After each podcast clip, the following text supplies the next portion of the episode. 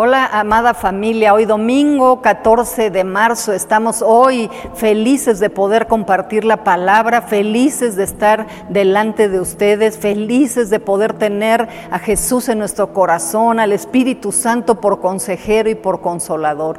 Sabes, esta hora, en este tiempo, este domingo, el Señor me ha dado un mensaje que como decía mi esposo, el pastor Gabriel Siri, a ti no te conmueves y a ti no te hace que saltes de las sillas y te cuelgues de las lámparas, sabes que yo he sido ministrada por días, he sido tocada por días, he sido convencida por el Espíritu Santo por días a través de este mensaje. Así es que yo quiero pedirle a nuestro gran consejero y consolador que el día de hoy te revele ahí la palabra donde tú estás, que, tengas hambre y que tengas sed de escucharlo, que el día de hoy sea un parteaguas en tu vida para seguir eh, viviendo esa vida de victoria en Cristo Jesús. Así es que cierra tus ojos ahí donde tú estás y vamos a pedirle al Señor que venga y que esa atmósfera celestial que estuvimos adorando y que bajó su presencia de una manera tremenda, sabes, que podamos atesorar, porque esa presencia en la cual nosotros estuvimos adorando,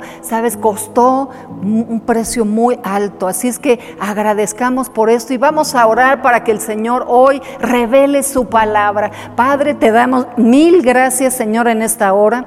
Gracias, Señor, por eh, revelarnos las escrituras. Hoy rociamos las escrituras, Señor, que vamos a estar leyendo, que vamos a estar escuchando con tu sangre poderosa. Gracias, Señor, por abrirnos el entendimiento, abrir nuestro corazón. Gracias por darnos esperanza. Gracias por infundirnos vida. Gracias por abrirnos, Señor, el camino, Señor, al cielo. Señor, te damos la bienvenida a nuestras casas y que este tiempo, Señor, de adoración, este tiempo de enseñanza traiga cambio y transformación.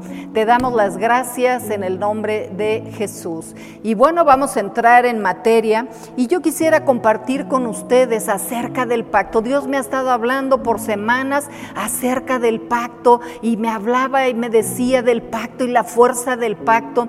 Entré a estudiar algo, es una enseñanza poderosa, profunda, con muchísimas escrituras, pero la verdad yo quise condensarlo y quise hacerlo lo más concreto posible para que tú y yo lo pudiéramos entender y que no fuera una clase de, de doctrina, sino que sea una vida para ti, que sea de verdad algo que levante tu fe en esta mañana. Y sabes, aquí eh, yo lo que quería compartir es acerca de esa importancia y de la diferencia entre el antiguo pacto y el nuevo pacto. Sabes, en el antiguo pacto era letra y era la ley dada por Moisés. En el nuevo pacto es la ley del Espíritu. Estas son las diferencias y son verdaderamente opuestas estas, estas diferencias entre el antiguo pacto y el nuevo pacto. Voy a estar enseñando algunas cosas y al final, no te desesperes, vamos a llegar al punto central de este mensaje. El punto número dos, sabes, en el antiguo pacto era la ley de Moisés y en el nuevo pacto es la gracia. En el antiguo pacto era la vida por obras y en el nuevo pacto es la vida de fe. En el antiguo pacto la ley estaba escrita en piedras. En el nuevo pacto la ley está escrita en, nuestra, en nuestros corazones y dada a nuestra mente. Es la ley del amor. En el antiguo pacto no podían conocer al Dios a través de una forma personal e íntima. Pero en el nuevo pacto nosotros hoy podemos conocer a Dios desde los más pequeños hasta los más grandes. En el antiguo pacto se hacían sacrificios de animales para estar cubriendo el pecado. Sin embargo, en el nuevo pacto, Jesús derramó su sangre para quitar el pecado. En el antiguo pacto, los levitas eran los sacerdotes, mas en el nuevo pacto, todos nosotros somos sacerdotes. En el antiguo pacto, Dios recordaba los pecados, en el nuevo pacto, Dios no los tiene en cuenta. En el antiguo pacto los profetas, los reyes y los sacerdotes eran los únicos a donde recibían la unción del Espíritu Santo. Pero en el nuevo pacto, ¿sabes? Todos los creyentes recibimos la unción del Espíritu de Dios. Qué grandeza poder... Eh, decir esto. A lo mejor se oye como tan sencillo, tan fácil, pero sabes, Dios proveyó de una manera tremenda ese cambio, ese pacto para tu vida y para la mía. la semana pasada oíamos cómo el pastor Aarón nos hablaba y nos estaba compartiendo de cómo él había sido la primera persona en su familia que había recibido el Espíritu de Dios. Y recordando y reflexionando, sabes, yo también fui la primera en mi casa porque los acercamientos en mi casa, en mi familia, sabes, eran acercamientos a través de la religión. Pero cuando vino Dios a mi vida, cuando tocó mi corazón, cuando yo lo recibí a Jesús en él, sabes, eh, fue algo impactante, fue algo que, transformó y cambió mi vida, pero al mismo tiempo fui la puerta donde Dios derramó de su espíritu, la primera persona donde Dios derramó de su espíritu para que mi familia, mis hermanos, mis primos, eh, mis cuñados y tanta gente pudieran tener ese acceso a conocerlo a Él. Así es que no es una cosa sencilla. A veces la familiaridad con la palabra nos quita de la profundidad, de la reflexión de las cosas. Así es que en esta mañana vamos a estar reflexionando y a lo mejor tú vienes ya de una descendencia de gente que el Espíritu de Dios había puesto en ellos y qué grandeza y por eso tienes que agradecerlo mucho más. Pero imagínate que en una cantidad de millones de millones de gentes en este planeta, Dios haya puesto sus ojos sobre ti. Dios haya escogido tu vida para morar dentro de ti, para ser el templo de su Santo Espíritu. Dime tú si no es un motivo para que nosotros el día de hoy estemos alabando, adorando por encima de las circunstancias que nosotros estamos viviendo, por encima de las pérdidas, por encima de la enfermedad, por encima de la incertidumbre, por encima de todas las cosas que nos están aquejando, si nosotros reflexionamos qué gran amor el de Dios por cada uno de nosotros, que hizo todo un plan redentor para rescatarnos de nuevo, para darnos vida, para tener ese acceso a su, presencia, pero también el acceso a las promesas, acceso a una vida eterna, acceso al perdón de pecados, a borrarlos de nuestra vida, a quitar una vida de condenación y una vida de culpa. ¿Sabes? En el antiguo pacto el hombre recibe recompensas por medio de la ley, pero en el nuevo pacto el hombre recibe por gracia y por fe había un lugar en el antiguo pacto, había un lugar para adorar que era el templo de Jerusalén. Sin embargo, el nuevo pacto nos permite a nosotros y nos habla de que nosotros somos ese templo, que nosotros somos el templo del Espíritu de Dios. Y sabes, es un lugar, es, eh, siendo nosotros ese templo, podemos adorarlo y podemos alabarlo en cualquier lado donde nosotros estemos. No estamos sujetos a un edificio, es dentro nuestro que mora el Señor. En el antiguo pacto había un templo donde se manifestaba Dios. Pero hoy en el nuevo pacto nosotros somos ese templo del Espíritu Santo y nuestros corazones son ese templo y nosotros somos ese lugar a donde Dios manifiesta su presencia, manifiesta su amor, manifiesta sus dones, manifiesta toda su gloria. Así es que es una cosa increíble lo que Dios hizo del pacto antiguo al pacto nuevo en Cristo Jesús. En el antiguo pacto era temporal. Sin embargo, el nuevo pacto es un pacto eterno. Es un pacto eterno que no cambia, que no se muda. ¿Sabes lo que Dios habló y nos prometió? Eso mismo va a suceder. Dice que si los hijos de Israel en el antiguo pacto guardaban la ley, Dios los bendecía. Pero si violaban la ley, eran castigados recibieron las leyes de una manera externa. Pudieron ver las obras de Dios, pero no pudieron conocer sus caminos. porque todo era de una manera externa.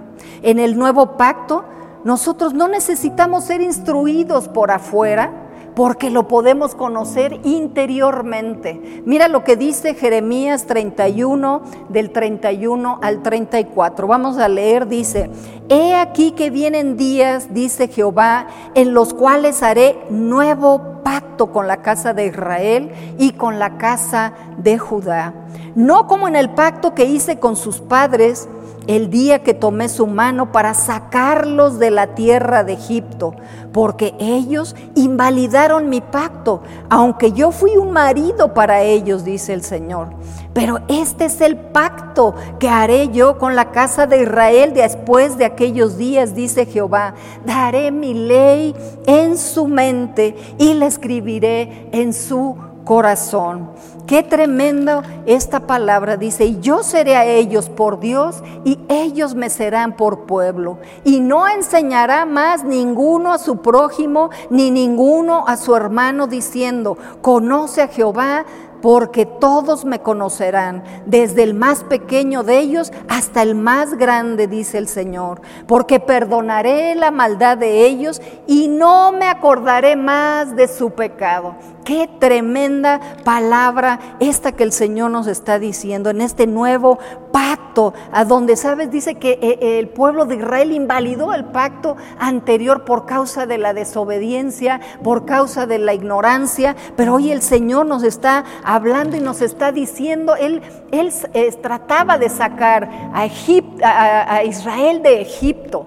Y sabes, hoy el Señor en el nuevo pacto está sacando o sacó en, el sacrificio de Cristo, sacó a Egipto, sacó el mundo de nuestro corazón, de nuestro interior. Por eso es una grandeza tremenda lo que es el pacto, que no nada más es recibir a Cristo en nuestro corazón y ya. No, ese es el principio de una vida, de una vida, de un estilo de vida, de una vida de revelación, de una vida del Espíritu. Así es que cuando nosotros entendemos lo que costó nuestra vida, vida, cuando nosotros entendemos el, el precio y la grandeza del amor de Dios estableciendo un pacto con la humanidad. ¿Te imaginas al Dios Todopoderoso, al Rey del universo, al que creó todas las cosas, al que está sentado, gobernando y reinando, haciendo pacto con la humanidad? Qué gracia, qué gracia, qué gracia del Señor sobre nuestras vidas.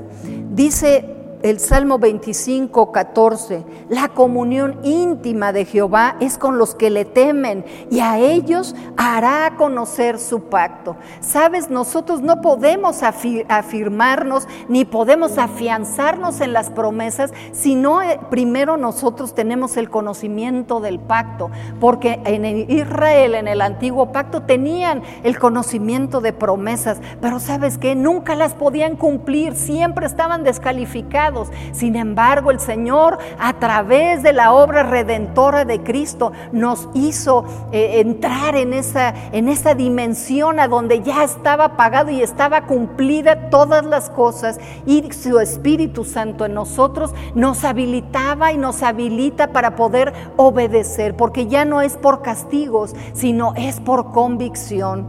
Ahora la iglesia, en este tiempo creo que tenemos que afianzar más nuestras convicciones, afianzar más en quién estamos creyendo, que no nos quedemos cortos con la salvación, porque si no sería tan fácil como recibirlo en nuestra vida y decir, pues Señor, ya me voy contigo, ya terminé de estar en este mundo. Pero tú y yo tenemos un eh, propósito, tenemos un destino, Dios tiene planes para tu vida que se llegarán a cumplir cumplir a cabalidad a causa del pacto a donde Él mismo eh, se obligó a cumplir esas promesas que nos habló en el pacto. Dice, el pacto es la forma en que el hombre sepa que, qué hay en el corazón de Dios. La más alta gracia que existe es que Dios haya hecho un pacto con la humanidad, quedando obligado a cumplir lo que el pacto entonces eh, ya no queda nada más que la gracia. ¿Sabes? Perdón, vamos a retomar un poquito esto. Entonces, el Señor hace un pacto y queda obligado a cumplir lo que pactó. Entonces ya no queda nada más en la gracia, sino queda en, lo que Él habló, pasa a una fidelidad y a una legalidad. Ya no nada más es una gracia que Dios haya eh, cumplido con nosotros, nos haya dado, nos haya bendecido esto por gracia, sino que al obligarse Dios a través de ese pacto ya queda como un pacto de fidelidad y de legalidad. En el nuevo pacto, los propósitos eternos de Dios se revelan. Eh, es el nuevo, es el fundamento de la vida espiritual, el nuevo pacto. El nuevo pacto nos da la seguridad de ser perdonados y de ser lavados nuestros pecados. El nuevo pacto nos, eh, nos, hace tener la capacidad de obedecerlo y de hacer las cosas que lo agradan a Él. Si el pacto no se revela, ¿cómo vamos a poder asirnos a la palabra y a sus promesas? Hebreos 6:13 nos habla y nos dice, porque cuando Dios hizo la promesa a Abraham, no pudiendo jurar por otro mayor, juró por sí mismo. Imagínate a Dios diciéndole al hombre, sabes, aunque yo te di las promesas y por eso ya debería de ser un hecho, pero como no has podido cumplir con, la ley, sabes, ahora yo estoy diciéndote que para que te puedas asir a esas promesas, a esa palabra, estoy jurando por mí mismo, me estoy obligando en un pacto para hacerlas cumplir en tu vida. El nuevo pacto está establecido en mejores promesas que el antiguo. Imagínate nada más eso. En el Antiguo Testamento Él nos decía que nunca nos iba a dejar, que nunca nos iba a desamparar, que siempre estaría con nosotros hasta el fin del mundo. Imagínate tanta grandeza, tanto poder, tantas promesas que están ahí, sin embargo no se comparan a lo que el, nuevo pacto nos promete en Cristo Jesús dice que si las promesas que Dios habló lo obligan al pacto, lo obliga mucho más el pacto. Dice, ¿cómo es que tú y yo entonces no podemos entrar en ese nuevo pacto? ¿Cómo es que tú y yo, más bien, cómo es que tú y yo podemos entrar a ese nuevo pacto? Porque hemos hablado de esa grandeza, de ese poder, de ese despliegue, de ese rescate, pero sabes, a veces, como te digo, nosotros nos quedamos cortos. En Hebreos 7:22 dice, Jesús es hecho fiador de un mejor pacto, sacerdocio inmutable, puede salvar perpetuamente los que se acercan a Dios con su sacrificio fue suficiente. Lo hizo una vez para siempre. ¿Sabes? La única manera en que nosotros podamos entrar a ese nuevo pacto es a través del sacrificio, la puerta, lo que Jesucristo hizo para ti y para mí. Sacrificio en el cual se hizo una vez y para siempre. Es un sacrificio perpetuo. Es un sacrificio donde la sangre del cordero es derramada sobre nuestra vida, es perdonado nuestro pecado, es impartida la naturaleza de Dios en nuestra vida. Ya no lo conocemos a Él por, por cosas externas, sino somos habilitados a través de su sangre por el Espíritu de Dios a que sus leyes estén escritas en nuestros corazones y en nuestra mente. Hebreos 8:6 dice, pero ahora tanto mejor ministerio es el suyo, cuanto es mediador de un mejor pacto, establecido sobre mejores promesas. Dice Hebreos 9:24, porque no entró Cristo en el santuario hecho de mano figura del verdadero, sino entró en el cielo mismo para presentarse ahora por nosotros ante Dios. ¿Sabes lo que era imposible anteriormente? Porque nada más eran los sacerdotes los que podían entrar a la presencia de Dios y era cada de vez en cuando. Y si el sacerdote no estaba en las condiciones de santidad para estar en la presencia de Dios, era fulminado. Sin embargo, a través de la, del sacrificio, de Jesucristo. Él nos abre el camino al cielo. Qué poderoso. Así es que tú puedes acceder a la presencia de Dios, puedes tener ese acceso libre delante de Él, porque ya no nos presentamos nosotros bajo nuestras obras, bajo nuestra eh, naturaleza de hombres, sino nos estamos presentando a través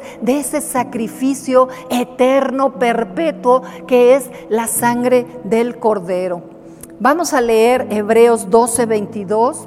Y es importante que sean las escrituras que yo esté leyendo, las que a ti te hablen y te sea revelado por el Espíritu Santo en donde estamos parados como iglesia. Dice en Hebreos 12, 22 al 24. Dice, sino que os habéis acercado al monte de Sión, a la ciudad del Dios vivo, Jerusalén la celestial, a la compañía de muchos millares de ángeles, a la congregación de los primogénitos que están inscritos en los cielos, a Dios el juez de todos los espíritus y de los justos hechos perfectos, a Jesús el mediador del nuevo pacto y a la sangre rociada que habla mejor que la de Abel. Imagínate nada más lo que costó el que tú y yo pudiéramos entrar y tener ese mediador, a, esa, a ese sacerdote, que si su sacerdocio es inmutable, sabes, es una obra preciosa, perfecta, profunda, en la cual nosotros tenemos que estar meditando. Porque nuestras reflexiones el día de hoy son reflexiones superficiales. Señor, ¿por qué no me sana? Señor, ¿por qué no puedes proveerme por esto? Señor, ¿por qué pasa esto en el mundo? ¿Por qué está eh, sucediendo lo otro en tantos países? ¿Por qué no sacas la cara por tu pueblo? Y sabes, nada más esos cuestionamientos están demostrando que estamos ignorantes de ese pacto, que estamos ignorantes de ese poder de ese pacto, que estamos ignorantes de ese amor profundo que Dios tiene por tu vida, porque hizo, si tú ves toda la escritura nos habla de ese plan redentor. En cada libro del Antiguo Testamento Dios nos estaba eh, encaminando y nos estaba enseñando que iba a venir ese redentor, que iba a venir ese mediador, que íbamos a tener ese acceso por la gracia y por la fe a ese mejor pacto y a tener ese acceso a mejores promesas. Así es que iglesia, sabes, Él está esperando a que nosotros estemos entendidos, a que el Espíritu Santo de Dios hoy sea el que traiga esa convicción que no estemos esperando el castigo por la desobediencia, porque no es de esa manera, es por fe que nosotros activamos el nuevo pacto en la sangre del Cordero en nuestra vida. Es por eso que el enemigo está desafiando tu fe, es por eso que el enemigo hace que nosotros estemos desobedeciendo sus instrucciones. Y vamos a, seguir viendo aquí entonces, yo, eh, vamos a leer Ezequiel 36, porque esto también es algo poderoso, es Ezequiel 36. Y yo quisiera que tú vieras todo esto que Dios Ah, nos promete. En el 24 dice, y yo os tomaré de las naciones y os recogeré de todas las tierras y os traeré a vuestro país. Esparciré sobre vosotros agua limpia y seréis limpiados de todas vuestras inmundicias y de todos vuestros ídolos los limpiaré. Y sabes, nosotros a veces podemos decir, bueno, pues ya no, ya no estoy con los ídolos, ya, ya fueron quitados de mi vida, ya le entregué mi vida al Señor, eso ya no opera en mí. Pero a veces el mayor ídolo y al que menos em, eh, eh, lo podemos ver es el ídolo que está dentro de nosotros, que somos nosotros mismos. Es nuestro ego, es nuestra alma grande, son nuestros sentidos a donde nos llaman a darle mayor atención, a donde quiere estar el alma, quiere estar cómoda, a donde el alma quiere eh, conceder a, esos principios y, eh, acoplarse a lo fácil. Pero sabes, hoy el, el Señor nos está diciendo que Él nos iba a limpiar de toda la idolatría. Y hoy el Señor está limpiándote desde ya porque ha sido mi oración. Límpianos, Señor, de toda idolatría. Límpianos de todas aquellas cosas que no nos permiten ver ese pacto, que no nos permiten ver esa obra redentora, que no nos permiten profundizar, que no nos permiten vivir en este mundo, aunque estemos las circunstancias que estemos pasando, que interiormente nosotros tengamos la certeza, tengamos el gozo, tengamos la paz de saber que tenemos un redentor, de saber que hay alguien que está orando por nosotros en el cielo, que hay un plan ya determinado para tu vida y para la mía, que no estamos a la deriva ni de gobiernos ni de hombres y mucho menos del enemigo. Así es que qué importante es que nosotros sepamos esto, que Jesucristo en su obra, en su sangre, nos perdonó de los pecados, nos limpió, eh, eh, Dios ya no está acordándose de nuestros pecados y nos lavó de todos nuestros ídolos. Dice, y os daré corazón nuevo y pondré un espíritu nuevo dentro de vosotros. Y quitaré de vuestra carne el corazón de piedra y os daré un corazón de carne, un corazón tierno para entenderlo. Y pondré dentro de vosotros mi espíritu y haré que andéis en mis estatutos y guardéis mis preceptos y los pongáis por obra y entonces dice, habitaréis en la tierra que di a vuestros padres y vosotros me seréis por pueblo y yo seré a vosotros por Dios y os guardaré de todas vuestras inmundicias y llamaré al trigo y lo multiplicaré y no os daré hambre, multiplicaré asimismo el fruto de los árboles y el fruto de los campos, para que nunca más recibáis oprobio de hambre entre las naciones. Imagínate que era lo que Dios nos estaba hablando en el antiguo pacto, basado ya sabiendo que lo que Él iba a hacer a través de su Hijo Jesucristo era lo que nos estaba concediendo aquí, que era ser la morada de ese Espíritu Santo. Por eso es que hoy no, no esperes el castigo de Dios, no esperes que mucho menos estés pensando eh, que, nosotros, que Él está mandando un juicio. Sabes, si hay un juicio en algún lado, tú como creyente, tu tu intercesión es la que está deteniendo ese juicio, está deteniendo esa maldad en las naciones, en tu familia, en tu casa, en tus hijos, en tu descendencia. Así es que tenemos que darle el valor, tenemos que apreciar, tenemos que decirle al Espíritu Santo que entre a, nuestros, a nuestras vidas, pedirle perdón por resistirlo, porque el Espíritu de Dios es el que nos convence de estar en ese pacto. Ya no es castigo, ya no es ley, sabes, es la ley del amor, es la ley de la convicción, es la ley de la gracia. Pero me pregunto yo, entonces, ¿por qué vivimos como vivimos? ¿Por qué no podemos ver el poder de Dios? ¿Por qué estamos tan afligidos? ¿Por qué tenemos ataques de pánico? ¿Por qué no podemos ver la grandeza de Dios? Y sabes, buscando estas respuestas y eh, eh, trayendo esto primeramente a mi vida, Dios me hablaba acerca de algo. En Hebreos 3.12, vamos a leerlo, Hebreos 3.12, ahí está una de las respuestas en esta hora. Hebreos 3.12.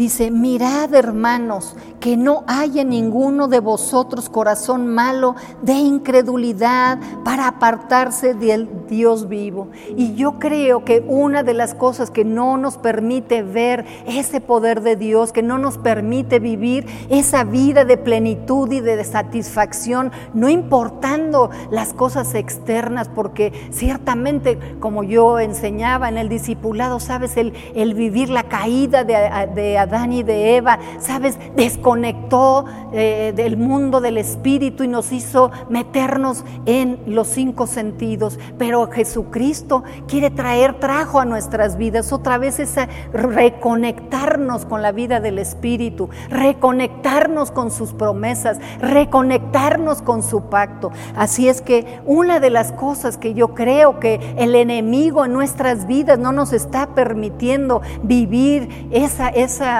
ese poder, esa gracia, ese favor, esa certeza, esa seguridad, ese no andar en condenación, en culpa y mucho menos están echarle la culpa al Señor por cosas que Él no tiene que ver con eso, es la incredulidad. Y la incredulidad es no dejar ser convencido. Eso es la incredulidad para mí. No dejarse ser convencido. ¿Quién es el que tiene la habilidad de convencernos? El Espíritu Santo. Y sabes qué importante es que Él está tratando y tratando de convencernos de que creamos. Sabes, este nuevo pacto se activa a través de creer, a través de la fe, a través de la voluntad. No es a través del miedo de fallar y que nos vaya a caer un palo, sino es a través de esa activación, de esa creencia. Pero yo te pregunto hoy a ti, ¿en qué estás creyendo? ¿Realmente le estás creyendo a Dios? ¿Le estamos creyendo a Dios? Y yo me incluyo, ¿le estamos creyendo a Dios? De verdad es algo que tenemos que contestarnos, no en la rapidez, no, sí, yo le creo, yo declaro las promesas con mi voz, sí, no estamos hablando del corazón, de esa, de esa parte, de ese asentamiento interno tuyo, en qué le estamos creyendo a Dios. ¿Es de verdad que le creemos? O todavía tiene que ser tratado nuestro corazón y pedir perdón al Espíritu Santo porque Él ha estado tratando, pero nosotros le hemos estado resistiendo para no obedecer. ¿Qué otra cosa eh, tenemos aquí? En Hebreos 4, 6, 7 nos habla también de algo. Dice, por lo tanto, puesto que falta que algunos entren en Él, o sea, en el pacto, Dice, aquellos quienes primero se les anunció la buena nueva, no entraron por causa de desobediencia. Otra vez determina un día, hoy diciendo, después de tanto tiempo por medio de David, como se dijo, si oyereis hoy su voz, no endurezcáis vuestros corazones. ¿Sabes qué importante es esto? Dios nos ha dado un corazón a donde Él ha puesto sus leyes, pero ¿sabes qué? La desobediencia, la desobediencia nos hace que estemos desconectados de eso, que porque el Espíritu de Dios, la naturaleza de Dios en nosotros nos ha capacitado ya para obedecerlo. Pero entonces, ¿qué pasa contigo y conmigo? ¿Por qué es que lo desobedecemos? ¿Por qué es que no queremos eh, eh, eh, escuchar su voz? Dice, hoy, hoy no endurezca su corazón, no tengas un corazón malo. Sabes, tenemos que tomar responsabilidad porque ciertamente el pacto, o sea, Dios se comprometió, se obligó a sí mismo a cumplirlo. Promesas de toda clase de la que tú necesites escuchar está escrita en la palabra. Entonces, lo que estamos nosotros viviendo no es parte por una falta de Dios, no es falta de, misericordia, ni de amor, ni de gracia. Él no tiene la culpa de las cosas, entonces ¿en quién reside la responsabilidad de poder ver esta gloria de Dios en nuestra vida a pesar de las circunstancias? Pues quiero decirte, querido hermano y hermana, que reside en nosotros, que el día de hoy el Espíritu Santo te esté convenciendo a ti de, de esto que estamos hablando, que tenemos que arrepentirnos de la incredulidad, que tenemos que arrepentirnos de la desobediencia a su palabra. Por eso es que la desobediencia nos ha llevado a no estar en el reposo de Dios. La incredulidad nos ha llevado a no estar en ese reposo interno, sabiendo que aunque por afuera se estén cayendo las cosas, por adentro estamos sostenidos en un pacto de vida, estamos sostenidos en un pacto eterno, estamos sostenidos en promesas eh, incalculables. Así es que el día de hoy, hermano, hermana, yo te pido eh, juntamente con tu familia o tú solito ahí, porque estas son cuestiones personales, a donde nosotros tenemos que decirle al Espíritu Santo, Espíritu Santo, perdóname por resistirte, perdóname por resistirte, porque ciertamente estás dentro de mí y me hablas y me dices y me das promesas y leo y tú me dices y me, convences de cosas que tengo que hacer. Sin embargo, está en mi voluntad, está en mi libertad escoger si yo le voy a creer a Dios, si voy a creer a su palabra o voy a seguir por mi camino. Sería una tristeza de verdad teniendo tan grande pacto, teniendo tan grande Dios, teniendo tan grande Padre, teniendo tan grande Redentor, teniendo tan grande perdón de pecados, limpieza de iniquidades y tan grande plan de Dios para nuestra vida, que nosotros nos quedemos nada más en la salvación. Así es que el día de hoy yo te invito a que tú te postres ahí en tu casa, que cierres tus ojos, que le permitas al Espíritu de Dios decirte en qué áreas de verdad hemos incurrido en esa incredulidad, que a veces es tan sutil porque hemos alcanzado, hemos llegado, hemos aprendido a, cubrir las cosas, a ser religiosos, a no, a no profundizar, a ser familiares con la palabra, a ser familiares con la declaración. Pero hoy es tiempo en que el Espíritu Santo quiere llevar a la iglesia a otro nivel. Sabes, dice la palabra que la creación está esperando la manifestación gloriosa de los hijos de Dios. Pero mientras nosotros estemos en incredulidad acerca de lo que Dios quiere manifestarse a través de nosotros, eh, que nosotros estemos en esa desobediencia a su palabra, porque somos voluntariosos, porque queremos hacer nuestra santa voluntad, porque como no conocemos el pacto, sabes, tenemos miedo de decirle, Señor, que se haga tu voluntad y que no se haga la mía. Sabes, es tiempo de estar negando ya esa voluntariedad, esa necedad de nuestros corazones delante del Señor. Sabes, yo quiero ver en mi vida, quiero trascender, quiero ver el poder de Dios, quiero ver la gloria de Dios en Centro de Vida Lomas, pero no nada más en Centro de Vida Lomas, quiero verla en su iglesia, quiero verla en el cuerpo de Cristo, quiero verla en mi nación, quiero verla en las naciones de la tierra. Y hoy el Espíritu Santo está hablando, por favor, por favor, déjate convencer, salte de la necedad, salte de la incredulidad, salte de la desobediencia, para que la gloria de Dios venga donde tú te, te, pongas, a donde tú te, metas en tu negocio, en tu familia, en el matrimonio, con tus hijos, en la iglesia, en el ministerio. ¿Sabes? Que caiga una gloria de Dios como sin precedentes. Así es que hoy te pido que de verdad reflexionemos esto, que le digamos, Señor, tú has dado de tu espíritu en mí, soy tu templo, tengo, la, ah, tengo la, la, gracia de poder adorarte en cualquier lado donde yo esté. Gracias por perdonarme, gracias por limpiarme, gracias por derramar de tu espíritu, gracias por poner dentro de mí tu palabra, tus mandamientos, tus preceptos, tu ley de amor. Y Señor, ayúdame en este día porque no es por obras que nosotros llegamos y alcanzamos, es por la fe, es por la obediencia y es por creerle al Señor. Así es que vamos a tomar un momento escuchando esta suave alabanza, esta suave adoración, para que no lo hagas a través de mí. Yo tuve ya mi tiempo de adoración, de pedirle al Señor que me limpiara en la profundidad de mi alma, de todo lo que no le permite a Él, que Él se manifieste a través de mí. ¿Sabes? Tenemos que tomar responsabilidad. Como yo te digo, Dios ya hizo lo suyo, ya se obligó a sí mismo a cumplir ese pacto. Pero yo te pido hoy que nosotros tomemos nuestra responsabilidad, que no es por parte de Dios que no quiera cumplirlo, es por nuestra parte que tenemos que ser dóciles, tenemos que ser sumisos, tenemos que ser obedientes, tenemos que darle al Espíritu Santo esa, ese cobijo que, donde eh, nos convenza de aquellas cosas a donde no hemos podido dejar, a donde hemos estado luchando y a donde no hemos podido ver la victoria.